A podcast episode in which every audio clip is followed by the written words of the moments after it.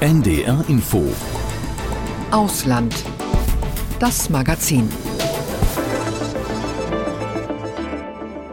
Von einer Naturkatastrophe unvorstellbaren Ausmaßes wurden die Menschen in der Türkei und in Syrien am 6. Februar 2023 heimgesucht. Bei einem schweren Erdbeben kamen Zehntausende ums Leben. Die meisten starben in den Trümmern ihrer Wohnhäuser. Ihr erinnert euch bestimmt an die kaum zu ertragenden Bilder aus den türkischen Katastrophengebieten, immer leiser werdende Hilferufe der unter Stahl und Beton eingeklemmten Verletzten, die verzweifelten Rettungsversuche der Angehörigen. Ein Jahr nach dem Beben besuchen wir die Betroffenen in der immer noch traumatisierten Türkei. Willkommen bei Ausland das Magazin mit Stefan Niemann.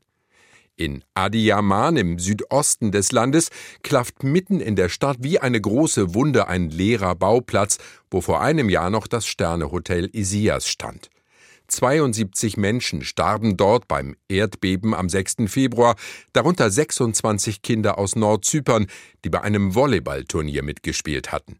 Vor einem Monat hat der Prozess gegen den Eigentümer des Hotels begonnen. Er hatte es auch bauen und mutmaßlich illegal aufstocken lassen. Zum Gerichtsverfahren sind viele Eltern angereist, deren Kinder im komplett eingestürzten Hotel gestorben waren. Karin Sens über das Leid der Überlebenden. Es ist der 6. Februar 2023 in Adiyaman. Zwei Reiseführer melden sich per Sprachnachricht vom Handy aus den Trümmern des Isyas Hotels. Einer von ihnen ist Nazim Can, 27 Jahre jung.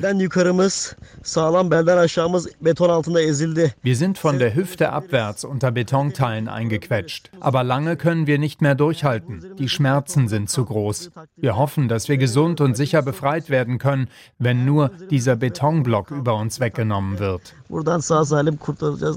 Ein Jahr später steht Hassan in staubiger Outdoorhose und einfacher Jacke genau hier vor dem abgeräumten Trümmerfeld. Bis zum Erdbeben hat er um die Ecke einen kleinen Laden. Aber auch der stürzt ein. Ich bin jeden Tag hier. Ich sitze drüben in der Teestube und komme dann her und bete. Jeden Tag. Ich denke, vielleicht können diese Kinder in den Himmel kommen. Vielleicht kann ich dank ihnen in den Himmel kommen. Der 52-Jährige kommt in der Nacht des Erdbebens, um zu helfen. Er hat Geräusche, erinnert er sich. Aber mit bloßen Händen kann er kaum was ausrichten und dann der Staub überall. Mir war klar, dass die meisten Kinder ersticken, denn sie haben einfach nicht atmen können, weil überall Staub war. Die Reiseführer, aber vor allem die Kinder der Volleyballmannschaften aus Nordzypern gehen ihm nicht mehr aus dem Kopf. Vergangenes Jahr reist er auf eigene Faust zu den Familien, um deren Schmerz zu teilen, sagt er, und um seine Albträume loszuwerden. Hassan verliert vor einem Jahr nicht nur seinen Laden, sondern auch sein Haus. Auch das stürzt ein. Trotzdem überlebt seine ganze Familie, weil er sie auf so einen Fall vorbereitet hat, ihnen genau gesagt hat, was zu tun ist. Ja, sie haben alle überlebt, aber ein wirkliches Leben gibt es kaum noch in Adiaman, sagt er, während er leer auf den Boden starrt. Überall herrscht Schmerz. Ich habe Angst, auf den Friedhof zu gehen, denn die Menschen gehen da gar nicht mehr weg. In einer Familie ist nur noch einer übrig geblieben, auch die Kinder sind gestorben. Ist das Erdbeben also eine Erlösung für die, die gestorben sind? Wir sind wie lebende Tote. Alle sind psychisch am Ende. Es hat zwei Selbstmorde gegeben, Scheidungen. Ein Sohn hat den Vater verlassen, eine Frau ihren Mann, ein Mann seine Frau.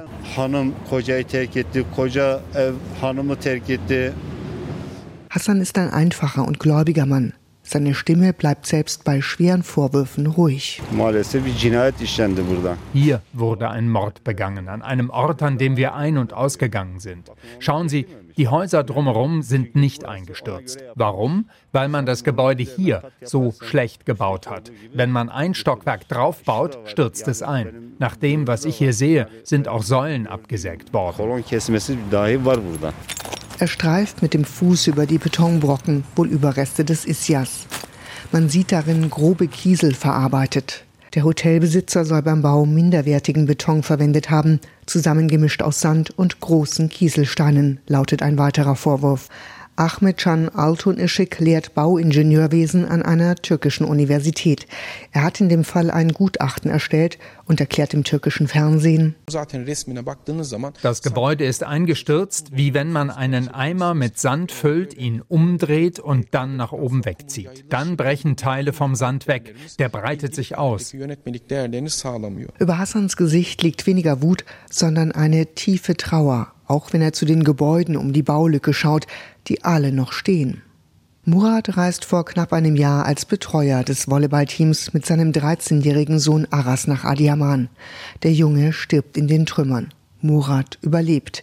Jetzt sitzt er in der Lobby eines Hotels, nur wenige hundert Meter von den Überresten des Isyas Hotels entfernt. City, um, Diese Stadt place, um, ist der Ort die letzte Stadt, wahrscheinlich auf der ganzen Welt, in der wir sein wollen. Trotzdem kommt er zusammen mit anderen Eltern nochmal her. Denn am nächsten Tag beginnt der Prozess gegen den Besitzer des Isyas Hotels, der es auch gebaut hat. Hier fängt der Kampf für Gerechtigkeit an, sagt er. Earthquake is the daily Erdbeben gehören zum Alltag der türkischen Bürger, die hier leben. Ich glaube daran, dass das Gerichtsurteil sehr wichtig sein wird für die künftigen Generationen. Wir kämpfen für sie.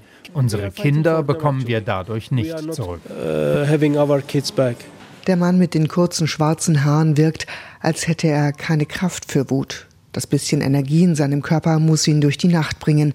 Das erste Mal seit dem Erdbeben ist er wieder in einem Hotel in Adiaman.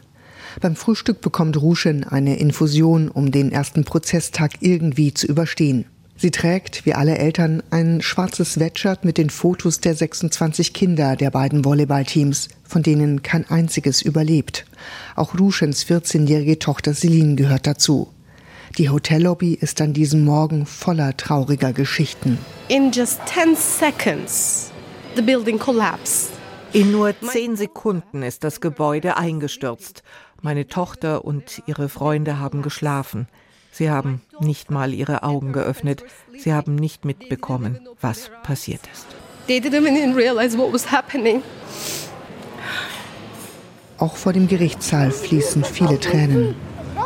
Die Eltern versammeln sich nochmal, halten Transparente vom Team der Engel hoch, wie sie die Volleyballmannschaften jetzt nennen. Und Rushen gibt im Namen aller ein Pressestatement. Die Mörder sollen nie mehr Tageslicht sehen. Jeder, von den Mitarbeitern der Stadtverwaltung bis hin zu denen, die den Bau des Hotels genehmigt haben, ist verantwortlich. Sie werden bestraft werden. Angst, gleich im Gerichtssaal dem Hotelbesitzer ins Gesicht schauen zu müssen, scheint hier keiner zu haben. Der soll Angst vor uns haben, sagt ein Vater. Aber der Hotelbesitzer wird nur per Video aus dem Gefängnis zugeschaltet. Er bestreitet, alle Vorwürfe beim Bau gepfuscht zu haben. Hassan, der frühere Nachbar des Istias Hotels, hat sich in eine der hinteren Reihen gesetzt. Schon am Vortag macht er klar, warum er den Prozess mitverfolgen will. Dieser Fall ist ein Präzedenzfall. Wenn wir diesen Präzedenzfall verlieren, werden wir leider immer wieder auf solche Morde stoßen. Der Hotelbesitzer beteuert in seiner Videoaussage, er habe ganz legal gebaut, mit allen Genehmigungen. Von Behördenseite sitzt keiner auf der Anklagebank. Das soll in einem anderen Verfahren passieren. Nur das Innenministerium muss einem solchen Prozess zustimmen. Bis jetzt hat es das noch in keinem einzigen Fall nach dem Erdbeben gemacht. Dabei gibt es nicht nur in Adiaman Vorwürfe, dass der Staat bei illegalen Bauten nicht nur wegschaut, sondern sie auch noch nachträglich immer wieder legalisiert. Im Zuschauerraum im Gerichtssaal in Adiaman sitzt auch eine unscheinbare Frau mit einem gerahmten Foto eines jungen Mannes auf dem Schoß. Sie hört schweigend zu. Als der erste Verhandlungstag zu Ende geht, bricht es vor dem Gerichtsgebäude plötzlich aus ihr raus.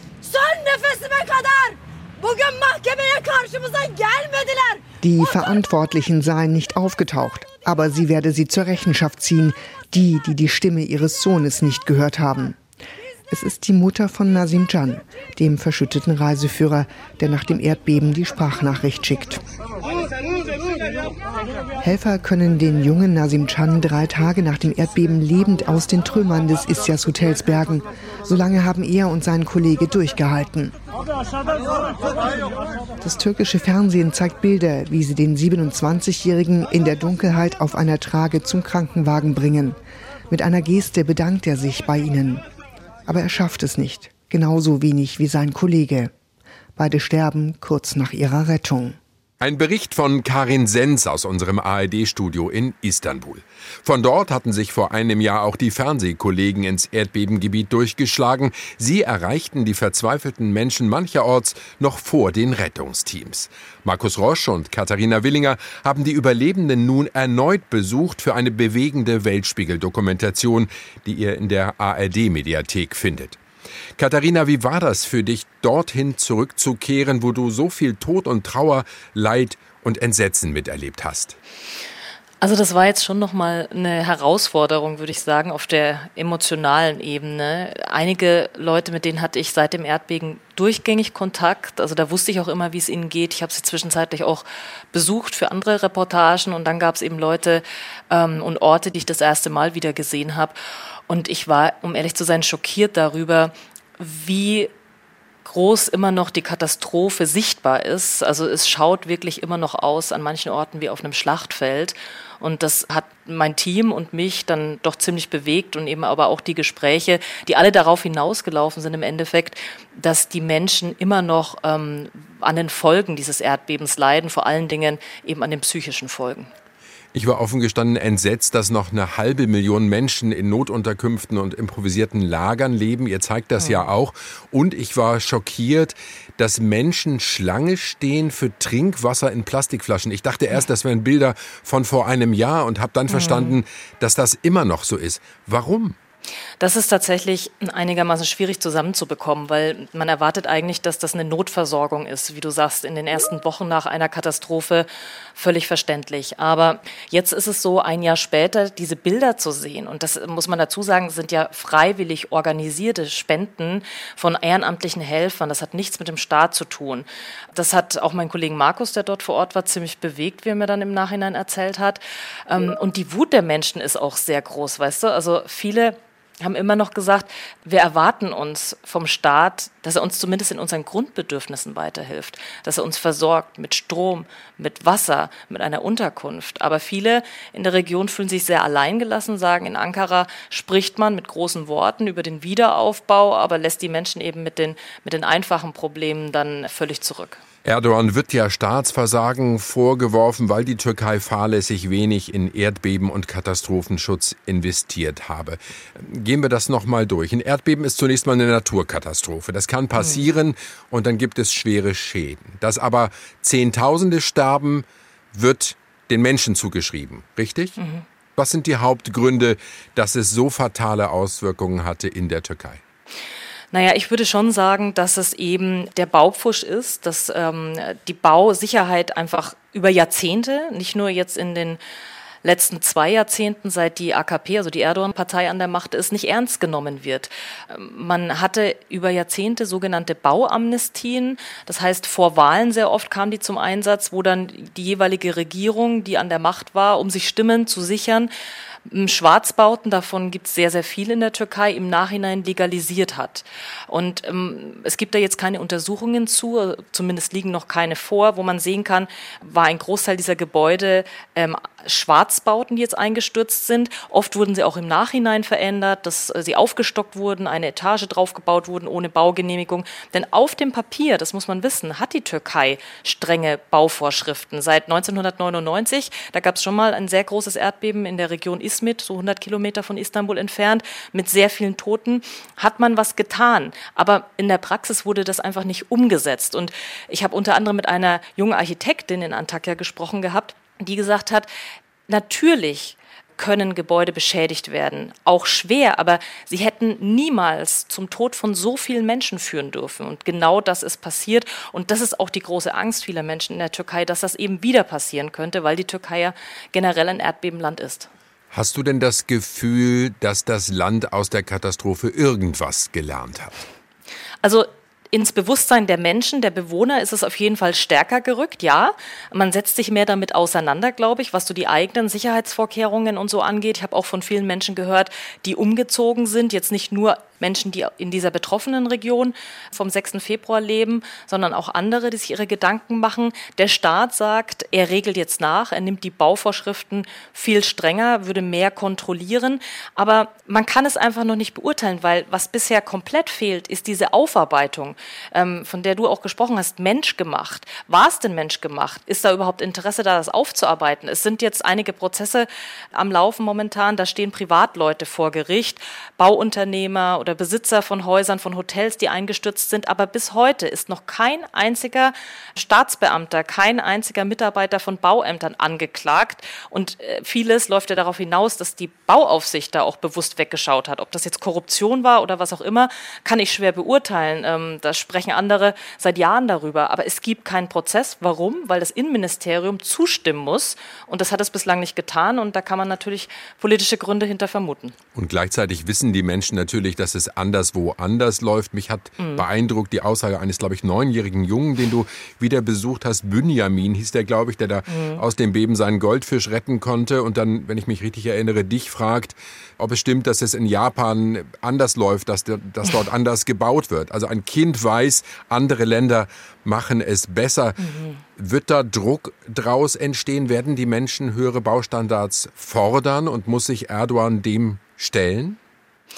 Also die Menschen, mit denen wir gesprochen hatten für die Doku, aber eben auch für andere Berichte, die haben diese Forderung ganz klar. Aber auf der anderen Seite sagen sie auch, dass bei vielen Menschen es sehr schnell wieder weggeschoben wird, weil man sonst seinen normalen Alltag nicht bestreiten kann. Weil man muss ja verstehen, nicht jeder kann es sich leisten, jetzt in ein erdbebensicheres Haus zu ziehen oder kann es sich leisten, überhaupt seine Vorkehrungen hochzuschrauben. Der Druck auf die Regierung, der ist mit Sicherheit da. Und ich glaube, dass da auch dahingehend nachgerüstet werden muss. Das gilt nicht nur für die AKP-Regierung, die Erdogan-Partei, sondern eben auch für einzelne Kommunen und Städte. Aber ich glaube schon, dass es noch ein sehr, sehr langer Weg sein wird und dass es ganz schnell eben nach Wahlen wieder ins Hintertreffen geraten kann. Zu dir persönlich nochmal am Ende. Du lebst in Istanbul, einer riesigen Stadt, der ein großes, gewaltiges Beben vorausgesagt wird. Hast du mehr Angst, seit du über diese Erdbebenkatastrophe berichtet hast und hautnah mitbekommen hast, wie furchtbar das Leid der Menschen ist? Kann ich ganz klar mit Ja beantworten. Ich habe 2019 einen Bericht gemacht über ein mögliches schweres Erdbeben für Istanbul. Das war zum 20-jährigen Jubiläum des 99er Erdbebens und dieser Bericht, der hat mich einigermaßen emotional kalt gelassen. Das war alles theoretisch. Ich habe nie ein Erdbeben, ein großes selbst miterlebt. Und dort vor Ort zu sein, zu sehen, wie Menschen unter den Trümmern liegen und die da nicht rauskommen, weil auch keine Hilfe vor Ort war in den ersten Tagen. Die Schrei von Kindern, die da drunter lagen, die dann äh, auch gestorben sind, manche, weil sie eben keine Hilfe bekommen haben. Das war so furchtbar, dass ich es natürlich mit meiner eigenen Lebenssituation jetzt vergleiche. Ich habe einen zweijährigen Sohn und ich mache mir große Sorgen und mein Worst-Case-Szenario ist, dass dieses Erdbeben und dass es passieren wird, das steht ja fest, nur nicht wann, dass es passiert, wenn ich nicht in der Stadt bin. Das ist wirklich mein Albtraum-Szenario. Und ja, wir haben aufgerüstet als Familie, mehr Sicherheitsvorkehrungen, Erdbebenausrüstung und so weiter. Und wir sind sogar umgezogen in ein erdbebensicheres Haus. Aber ich weiß natürlich, dass sich das ganz viele Menschen nicht leisten können, dass das einfach privilegiert ist. Wow, danke. Ja, danke, dass du diese Vorkehrungen nie brauchen wirst. Danke für deine persönlichen Eindrücke und auch deine politische Analyse. Katharina, danke. Sehr gern. Die Weltspiegel-Doku Türkei alles anders nach dem Beben von Katharina Willinger und Markus Rosch findet ihr in der ARD Mediathek. Und bevor es Beschwerden gibt, nein, wir haben die syrischen Opfer des Bebens nicht vergessen. Auch im Norden Syrien sind vor einem Jahr Tausende ums Leben gekommen. Kaum Hilfe kam damals über die Grenze. Das Regime in Damaskus ließ die Menschen tagelang praktisch allein was auch daran lag, dass im Erdbebengebiet viele Aufständische lebten, die Syriens Diktator Bashar al-Assad als Feind betrachten. Doch der sitzt ein Jahr nach dem Beben und 13 Jahre nach Beginn des Bürgerkriegs fester im Sattel denn je und macht neuerdings Schlagzeilen als Drogenhändler. Thilo Spanhell hat recherchiert, wie aus Syrien stammendes Kaptagon die arabische Welt überschwemmt.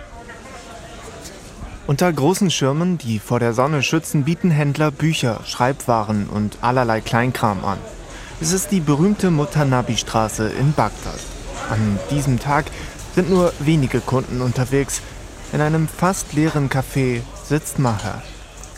Der 27-Jährige trägt eine faltenfreie Hose und ein ordentliches, weiß-grün gestreiftes T-Shirt. Wie ein Drogenabhängiger sieht er nicht unbedingt aus.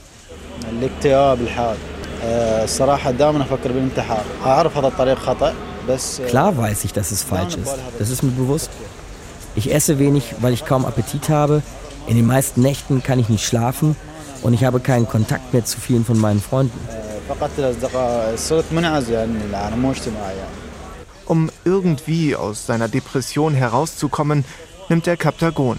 Der Konsum der kleinen weißen Pillen mit den zwei eingestanzten Halbmonden versetzt jene, die sie konsumieren, kurzfristig in ein euphorisches Hoch, lenkt ab von Hunger und Müdigkeit. Aber nach dem Rausch ist es meist noch schlimmer, erzählt Maher. Eine Zeit lang habe ich probiert aufzuhören, aber da fiel es mir sehr schwer zu arbeiten. Die kleinen weißen Tabletten sind für mich überlebenswichtig geworden. Ich wünschte, ich könnte davon wegkommen, aber es klappt einfach nicht. Wie viele Menschen im Irak von Kaptagon abhängig sind, dazu gibt es lediglich Schätzungen. Zwischen 100 und 200.000 sollen es sein. Der Konsum steigt aber seit einigen Jahren stark an. Das zumindest legen abgefangene Lieferungen nahe. Behörden in Saudi-Arabien, im Libanon, Irak, in Ägypten, im Oman, eigentlich in allen Ländern der arabischen Welt, haben in den letzten Jahren tonnenweise Kaptagonpillen aus Syrien sichergestellt. Manche Experten schätzen den Umsatz mit dem syrischen Kaptagon im Jahr 2021 auf mehr als 5 Milliarden US-Dollar, wobei der tatsächliche Umsatz deutlich höher liegen könnte. Manche glauben sogar, dass er um die 50 Milliarden US-Dollar im Jahr betragen könnte. Das wäre mehr, als die mexikanischen Drogenkartelle mutmaßlich mit dem Handel von Kokain absetzen. Ursprünglich wurde Kaptagon in den 60er Jahren vom deutschen Pharmaunternehmen Degussa entwickelt, das Medikament wurde zur Behandlung von Depression und Übergewicht eingesetzt, allerdings kamen bald andere, wirkungsvollere Mittel mit weniger Nebenwirkungen auf den Markt, so dass Captagon nur noch selten verschrieben wurde. Dafür wurde es vor allem im Rotlichtmilieu und unter Drogenabhängigen immer beliebter. Captagon wurde schlussendlich in Europa verboten und es verschwand fast gänzlich von der Bildfläche. Bis dann 2011 der syrische Bürgerkrieg ausbrach. 2014 sollen bereits mehrere Millionen US-Dollar mit dem Handel und Konsum von Captagon-Pillen in Syrien umgesetzt worden sein, berichten Reuters und Times. Die Kriegsparteien stiegen offenbar früh mit ein ins Geschäft. Durch die Einnahmen, die aufständische Dschihadisten, aber auch die syrische Armee bei der Produktion und dem Verkauf der Drogen in den Nachbarländern und in den Golfstaaten erzielten, sollen sie zum Beispiel Waffen und Munition gekauft haben. Caroline Rose ist überzeugt davon, dass das syrische Regime schon früh am Kaptagonhandel beteiligt war. Sie arbeitet beim amerikanischen Think Tank New Lines Institute und hat sich intensiv mit dem Kaptagonhandel im Nahen und Mittleren Osten beschäftigt. You know, right around 2018, 2019, we started to see greater evidence Etwa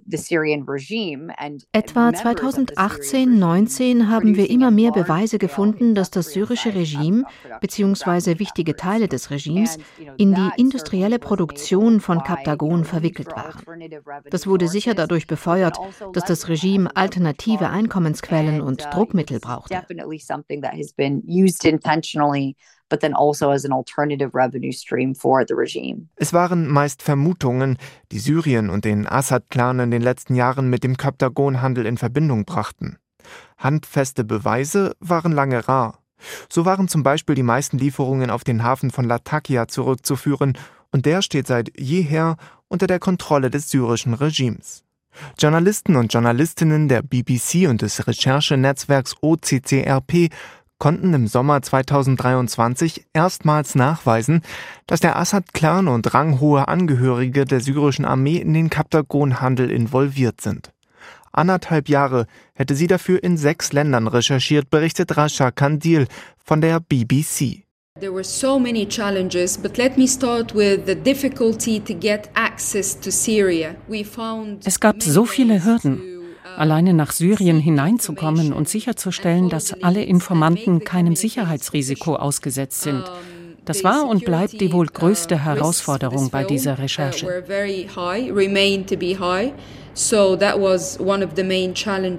Laut dem Bericht von BBC und OCCRP soll demnach vor allem die sogenannte vierte Division die Produktion und den Handel in Syrien koordinieren. Eine Elitetruppe innerhalb der syrischen Armee, die offiziell den Auftrag hat, die Regierung zu schützen. Vor externen Gefahren, aber auch internen Umsturzversuchen.